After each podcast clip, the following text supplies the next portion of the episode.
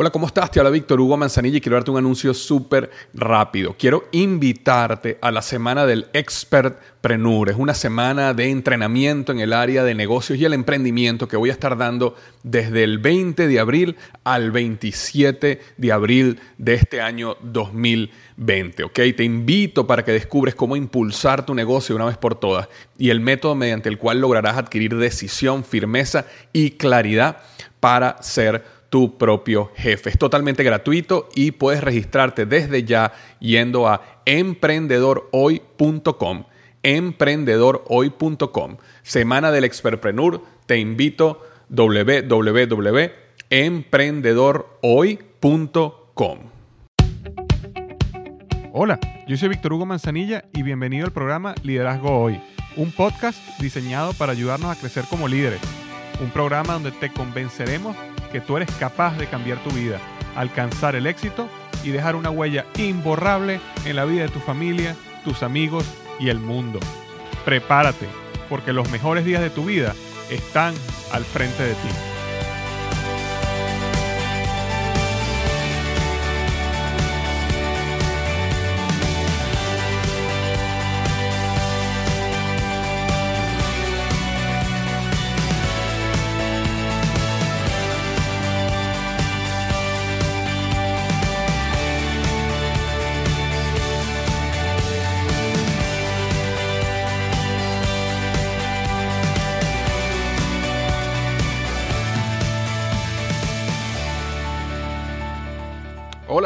Bienvenido al podcast Liderazgo Hoy. Hoy estamos en el episodio número 66. Ocho errores comunes de todo emprendedor. Ocho errores comunes de todo emprendedor. La razón por la cual quise hablar sobre este tema es que probablemente si tú me sigues en el podcast y el blog es porque eres un emprendedor, tienes un espíritu emprendedor, independientemente que seas un profesional, empleado, dueño de tu propio negocio o inclusive un gran empresario el emprendimiento es algo que te llama constantemente a dar más de lo que espera a las personas, eh, a soñar, a luchar por objetivos grandes. Ser emprendedor es una minoría que no está feliz con el status quo y está dispuesta a trabajar por mejorar cada día. Y por eso, y mucho más, quiero felicitarte, ¿ok? Felicitarte por el espíritu emprendedor, pero eh, también decirte que simplemente con tener un espíritu emprendedor no garantiza el éxito y el logro de tus objetivos. Y por eso hoy quiero hablar de ocho errores comunes que yo he visto en mi experiencia, muchos de ellos los he cometido yo también, de todo emprendedor. Ahora, antes de comenzar en el tema rápidamente, quiero leer la reseña de la semana. Y esta semana tuve muchas reseñas de cinco estrellas, así que muchísimas gracias. Tuve reseñas de, de México, de eh, LA Dot, muchísimas gracias por tu reseña. Tuve reseñas de Guatemala, Willy García, tuve reseña de Estados Unidos, eh, Grid, bueno, tuve muchísimas, tuve varias reseñas, perdón, y una fue cinco estrellas que vino de España nuevamente, muchísimas gracias. Rodrigo Rodríguez Roro de España y me dijo, hola Víctor Hugo, España te necesita. Somos un país con gente maravillosa, trabajador y con pasión, pero nadie nos enseñó las cosas que tú nos estás enseñando. Necesitamos educación en relaciones humanas, liderazgo, finanzas. Que leer parte de los diarios deportivos, desgraciadamente el periódico más leído en España es Marca, es lo que dice Rodrigo. Yo lo leía a diario hasta que, me, hasta que descubrí los libros que me cambian la vida. Si con la buena materia prima que hay aquí, las personas, tuviéramos más profesores como tú, seríamos un país tremendamente exitoso. Recuerda, si vienes a España, avísame con tiempo y no te querrás ir. Muchísimas gracias, Rodrigo, de verdad. No tengo el placer de conocer España todavía, pero eh, tengo muchísimas ganas de ir a España y estoy seguro que voy a ir a España pronto, así que yo mantendré informado a la comunidad, específicamente a las personas de España. Cualquier país que yo visite, yo voy a estar informándoles cuando esté por allá para ver si hay la posibilidad de conocernos cara a cara. Pero bueno, muchísimas gracias Rodrigo por estas cinco estrellas de España.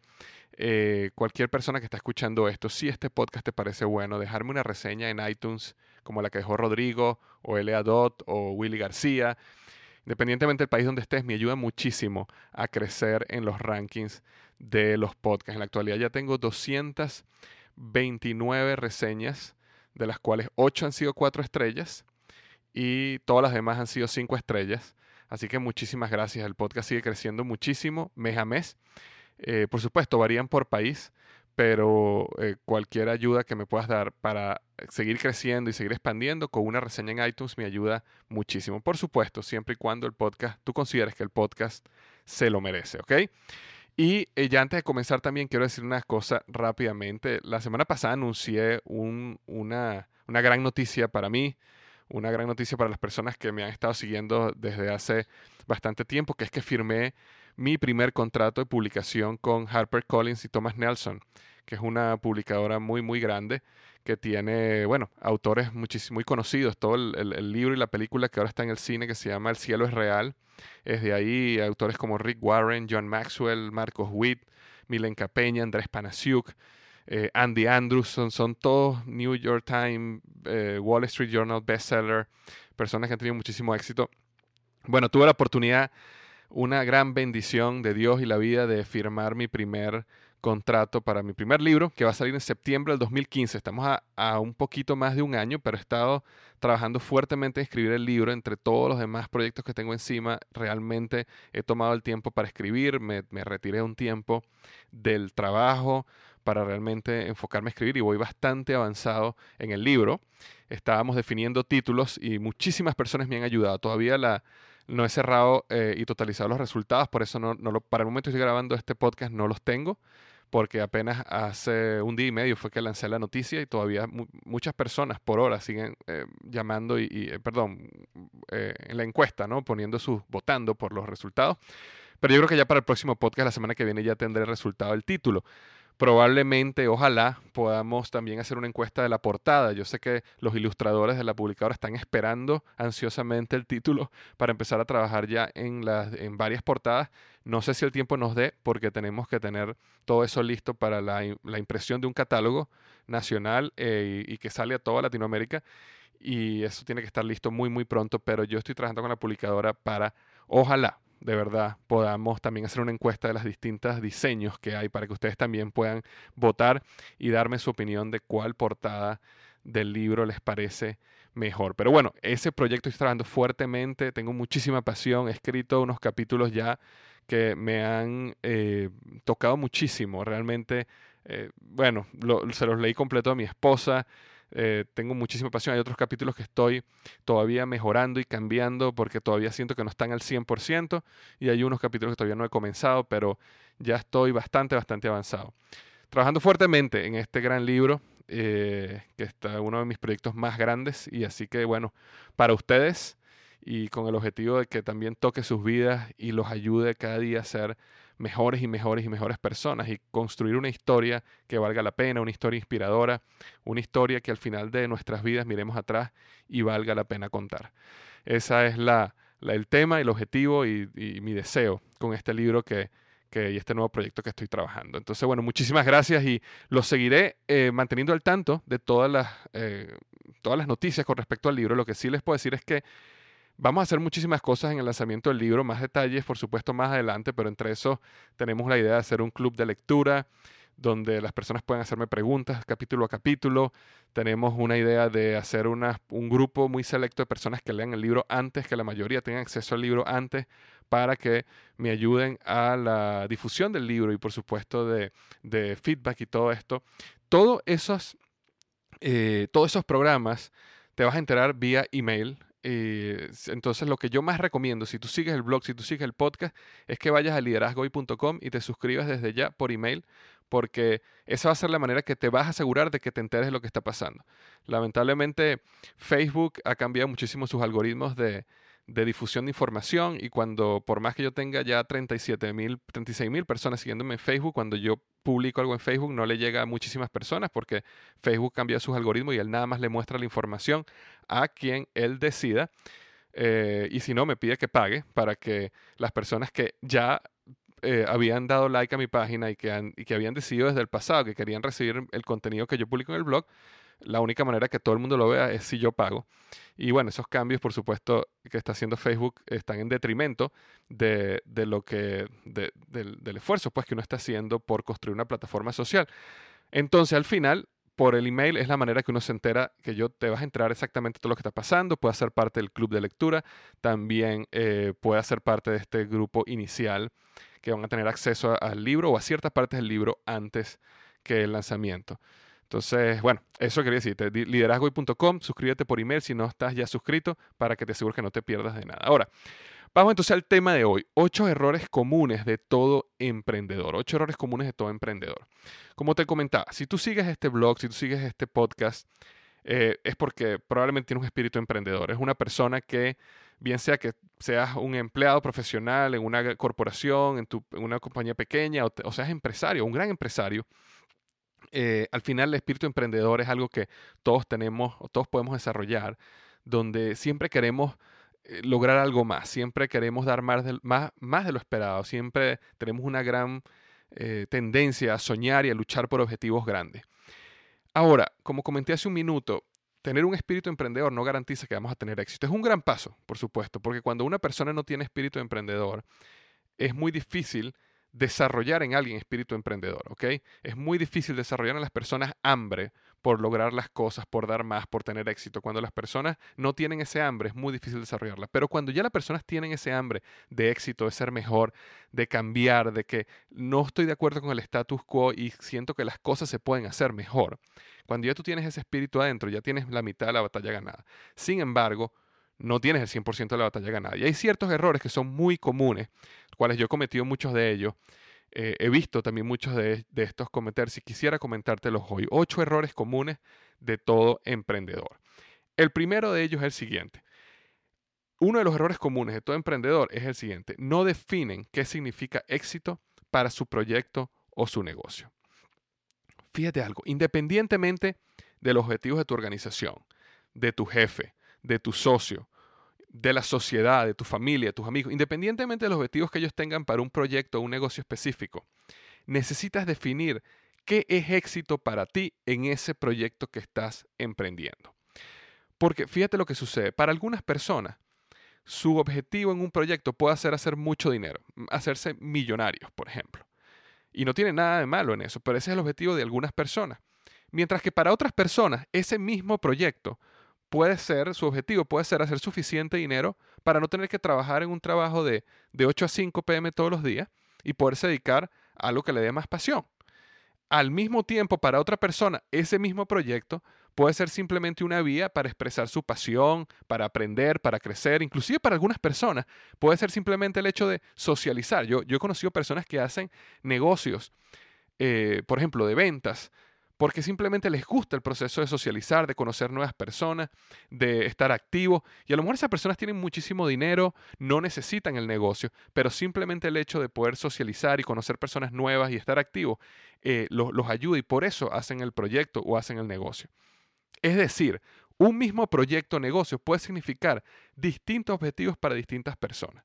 Y lo importante aquí es que tú tienes que definir el tuyo no caigas en el error de dejarte definir los objetivos, de dejarte definir el éxito en base a la perspectiva de otra persona.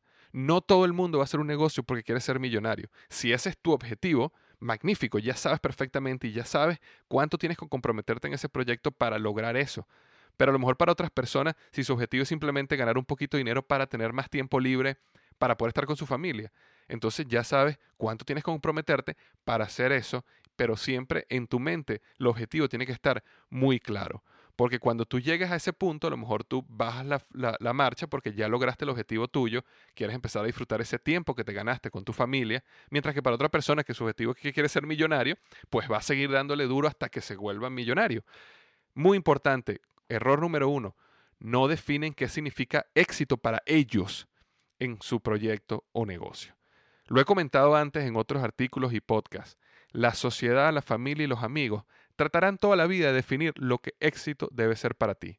El gran error que puedes cometer es vivir tu vida para cumplir las expectativas de otro y solo para llegar al final de tus días y darte cuenta de que la escalera que subías estaba en la pared equivocada. Entonces, define lo que significa éxito para ti, lo que te llena a ti, lo que tu corazón dice que tú quieres lograr con ese proyecto o ese negocio que estás emprendiendo y sé feliz con eso. ¿Ok?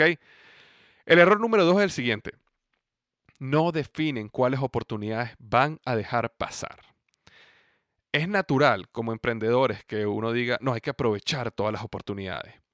Pero el error número uno es no definir claramente qué oportunidades tú vas a dejar pasar, qué oportunidades le vas a decir no. Definir lo que significa éxito para ti, el punto uno que estábamos hablando hace un minuto, te va a llevar a ti a decirle no a muchas cosas para realmente poderle decir sí a las cosas importantes, a las cosas que te van a llevar a lo que tú definiste como éxito. Algo, eh, y esto es una experiencia personal, me ha pasado muchas veces, algo que vas a experimentar a medida que tu proyecto crece, a medida que tienes éxito en lo que estás haciendo, es que vas a empezar a recibir múltiples oportunidades, y oportunidades entre comillas. Y, y muchas de esas oportunidades van a ser buenas el gran error de los emprendedores novatos es que piensan que no pueden dejar pasar ninguna oportunidad. Porque los emprendedores novatos tienen esta mentalidad que yo llamo mentalidad de lotería. Es decir, ellos nunca saben cuál de estas oportunidades puede ser el ticket de la lotería que se van a ganar y se van a volver millonarios, o su negocio va a despegar o, o lo que sea. La consecuencia de tener una mentalidad donde siempre estás activando y estás tomando ventaja de todas las oportunidades que se te presentan es que eso trae desenfoque, ineficiencia y desgaste. Y ya el proceso de emprender es suficientemente difícil, complicado y duro como para que tú te desgastes de gratis. Entonces es muy importante que cuando tú defines qué es éxito para ti, defines muy claro qué cosas no, qué oportunidades así aparezcan, no vas a dejar pasar. Fíjate una historia personal. Cuando yo comencé el blog y el blog empezó a crecer, a mí me empezaron a llegar oportunidades. Todo el tiempo me llegan oportunidades. Semanalmente yo empiezo a llegar a recibir oportunidades. Personas que quieren hacer publicidad en mi blog, personas que quieren hacer publicidad en mi podcast, personas que quieren que yo vaya a hablar a sus conferencias, eh, a, sus eventos, personas que quieren escribir, que yo escriba para ellos. bueno, que podría estar aquí hablándote 20 minutos de todas las oportunidades que se presentan. Y si yo estuviera todo el tiempo diciéndole sí a todo, sí, sí puedo hacer esto, sí puedo hacer aquello, sí voy a hacer esto, sí, sí, sí, al final me desgastaría al punto, no podría llevar los proyectos, no podría seguir el, la meta, el, el, objetivo que tengo, la estrategia que tengo yo para crecer mi plataforma y llegar a las metas que quiero llegar. No lo podría hacer. ¿Por qué? Porque mi tiempo es limitado, mis recursos son limitados, si yo tuviera limitado, ilimitado tiempo, ilimitado recursos, limitado dinero, por supuesto que podría hacer todas las oportunidades que se me presentaran. Pero la realidad es que no es así. Entonces, cuando uno define qué es éxito para ti, eh, hay cosas que vas a tener que decirle que no. Entonces, es muy importante que definas qué oportunidades las vas a dejar pasar y no te vas a sentir mal porque tú estás muy claro en tu estrategia, lo que éxito significa para ti y hacia dónde vas. Entonces era el segundo error, no definen cuáles oportunidades van a dejar pasar. Eh, si te interesa este tema, ah, yo escribí un par de artículos y un podcast que se llaman, uno se llama El arte de la eliminación y otro se llama El principio de Pareto. Yo dejé todo esto, es más, todas las notas de lo que estamos hablando ahorita, todo lo que estamos hablando ahorita, hay un resumen si tú simplemente vas a liderazgohoy.com slash 66, ¿ok? liderazgohoy.com slash 66 en números, eh, vas a ver el artículo y si llegas al punto donde dicen no definen cuáles oportunidades vas a dejar pasar, vas a ver ahí que están los links para el artículo y podcast El arte de la eliminación y el artículo El principio de Pareto, donde yo hablo muchísimo más sobre este tema de las oportunidades que hay que aceptar, las oportunidades que hay que dejar pasar. Eh, ok, ese era el número dos. El número tres es el siguiente. No se mueven más allá de su familia y sus amigos. Fíjate el proceso que casi invariablemente yo he visto en todo nuevo emprendedor. Ellos comienzan un negocio. Vamos a poner un ejemplo, un negocio de ventas, por ejemplo. Comienzan su negocio de ventas. Aprenden sobre su producto, están entusiasmados, piensan que el producto es bueno, convencidos de que van a tener éxito, y van y le presentan su producto o su servicio o lo que tengan a su familia y a sus amigos, porque ese es su círculo más cercano. Y bueno, su familia y sus amigos, por supuesto, muchos de ellos por apoyarlos, compran su producto o compran su servicio al principio. Y entonces, ¿qué sucede? Las primeras dos, tres semanas, como están llamando amigos y familia, ellos se sienten que su negocio está teniendo muchísimo éxito porque están vendiendo aquí o están vendiendo allá, están afiliando aquí. Pero llega un momento donde se te acaba la familia y se te acaban los amigos. No solo se te acaba la familia y se te acaban los amigos, sino que muchas veces tu familia y tus amigos simplemente te compraron por apoyarte, pero no necesariamente porque van a necesitar ese producto semanalmente o mensualmente o lo que sea. Y entonces llega un momento donde eso se acaba. Y entonces el negocio empieza a caer. Y se desmotivan y renuncian. Y esto es un, esto es un patrón que yo veo en prácticamente todo nuevo emprendedor. Comienzan un negocio, se lo presentan a su familia, amigos, ellos lo ayudan o lo apoyan o algunos no los apoyan completamente. Al acabársele ese círculo cercano y se desmotivan y renuncian. Y así van de un negocio a otro, un negocio a otro. Eh, el punto que quiero llegar y quiero transmitir es el siguiente. Vas a tener que ver tu proyecto y tu negocio mucho más allá que tu familia y tus amigos. Si ellos te apoyan al principio, magnífico. Si no te apoyan, magnífico también. La familia y los amigos no son para el negocio, no son para los proyectos. Y eso es una diferenciación que muchas veces nosotros no sabemos hacer como emprendedores.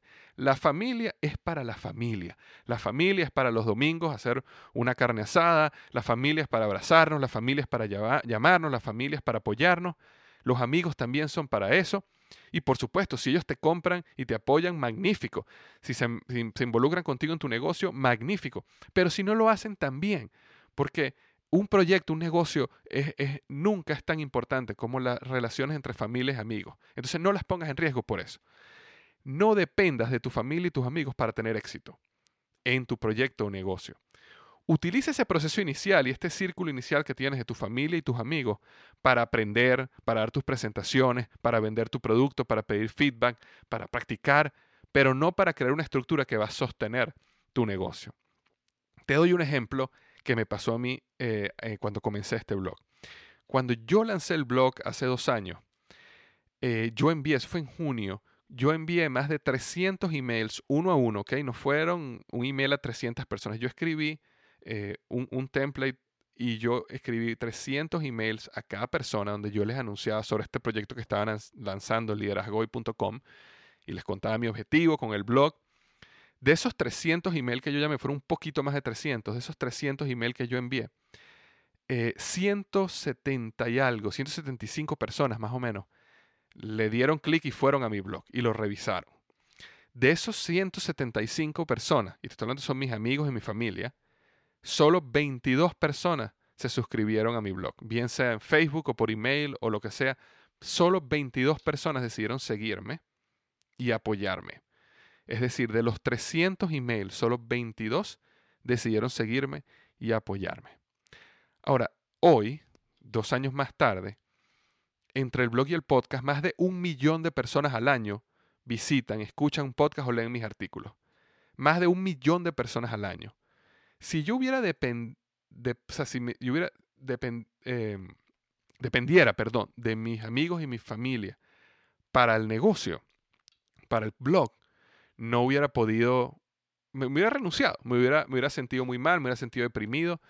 Eh, como que yo tengo más de 300 personas, 300 amigos, solo 22 decidieron volver a leer mis artículos la semana siguiente y seguirme. Pero esa es la realidad. Eh, los amigos y la familia son para otra cosa muy importante, mucho más hermosa que un proyecto o, o cualquier cosa que tú estés haciendo. Haz que tu proyecto, tu negocio, tu sueño, cúmplelo a pesar de que tengas apoyo o no tengas apoyo de tu familia o tus amigos. Entonces, ese es el error número tres. Los emprendedores novatos no se mueven más allá de la familia y amigos. Ellos no entienden que la familia y amigos no son el fundamento de tu negocio. Puedes aprender de ellos, puedes ellos te pueden ayudar, puedes eh, obtener feedback, puedes practicar al principio con ellos, pero siempre ve tu negocio como que tú tienes que ir mucho más allá que simplemente tu familia y tus amigos. ¿Ok? El error número cuatro es el siguiente. Son en extremo optimistas o en extremo pesimistas. Es decir, son ciegamente manejados por sus sueños o completamente dominados por sus miedos. Ser optimista es algo magnífico. Ver el futuro con entusiasmo es una cualidad que, que necesitamos desarrollar. Sin embargo, cuando el optimismo empieza a cegar nuestro pensamiento realista, comienzan los problemas. Y por otro lado, estar completamente dominado por nuestros miedos nos paraliza y no nos va a permitir progresar. Estar constantemente pensando en todo lo malo que puede pasar solo va a hacer realidad ese temor que tiene o, peor aún, nos va a llevar a la tumba con nuestros sueños sin cumplir. Entonces, un emprendedor maduro es una persona que es optimista, por supuesto, tiene una actitud positiva hacia la vida, hacia el futuro, pero entiende que hay que prepararse para el éxito, hay que planificar para el éxito. Y prepararse, planificar para el éxito significa que hay que analizar los posibles escenarios. Significa que hay que tener un plan A, pero también tener un plan B y un plan C en caso que el plan A no suceda como uno pensaba que iba a suceder, bien sea que se caiga, bien sea que no suceda tan rápido como iba a suceder, bien sea que estabas equivocado. Entonces, un emprendedor maduro entiende que plan A, plan B y plan C son necesarios para tener éxito. Ese es el punto que quiero transmitirte. No seas en extremo optimista, por supuesto, y no seas tampoco en extremo pesimista. Desarrolla optimismo, desarrolla visión positiva hacia el futuro, pero también planifica y entiende de que hay cosas que no van a salir exactamente como tú pensabas y necesitas estar preparado para ellos para poder maximizar tus probabilidades de éxito en tu proyecto o tu negocio. Ok, ese es el número cuatro. El número cinco es el siguiente. No entienden que el fracaso, las luchas y las caídas son parte fundamental del proceso. Los emprendedores novatos ven las barreras, las caídas y los fracasos como confirmaciones de, por ejemplo, estaban equivocados, B, de que no son capaces, o C, de que no era para ellos. Entre, entre muchas, ¿no? Estas son tres. O que estaban equivocados, o que no son capaces, o que no era para ellos. Mientras que los emprendedores maduros entienden de que la misma manera que un atleta, por dar un ejemplo, necesita sufrir a través de un entrenamiento duro para sacar lo mejor de su cuerpo, de sus músculos, de su capacidad eh, atlética, ellos necesitan también pasar por caídas, barreras y luchas para desarrollar su carácter, su experiencia y, bueno, y muchas cosas más. Entonces, el, el gran error que tienen los emprendedores al principio, novatos, como lo llamo yo, es que ellos piensan que fracasos, luchas y caídas son simplemente confirmaciones de que esto no funciona para ellos, de que ellos no son buenos, de que ya eh, el tiempo no era el de ellos, X 450 mil excusas. Mientras que los emprendedores maduros entienden de que no, que eso es parte del proceso, porque ellos están en un proceso de crecimiento también, y que al final de la historia, cuando logren éxito en su proyecto, su negocio, lo que ellos sueñan hacer, lo más importante va a ser en lo que ellos se convirtieron a través de ese proceso, más que el, el, premio final, llamémoslo así. Yo escribí un artículo al respecto que también, si vas a liderazgoy.com slash 66, lo vas a ver ahí, dejé el link, el enlace, que se llama ¿Por qué necesitas conflicto en tu vida? Y yo ahí dejé bien claro varias razones por las cuales las luchas, el fracaso y las caídas son positivas y son necesarias en el crecimiento tuyo como líder, como emprendedor, como persona exitosa. Entonces era el número 5. La número 6 es la siguiente están convencidos de que su modelo de éxito inicial funciona, es así, es la verdad y no evolucionan. Muchas veces los emprendedores empiezan un negocio o proyecto y por un tiempo tienen éxito, ¿verdad? Y logran llevar su negocio, su proyecto a un nuevo nivel. Pero con el tiempo piensan o se, o se quedan pensando de que ese proceso que los llevó a ellos a tener éxito es la verdad y que ese es el proceso que va a funcionar por siempre. La realidad es que no necesariamente es así. Los modelos de éxito están cambiando constantemente porque las personas, la tecnología, la cultura, todo está cambiando constantemente. Ahora, con esto no quiero decir de que nosotros necesitamos cambiar todos los procesos, todas las estrategias semanalmente. Eso tampoco es bueno.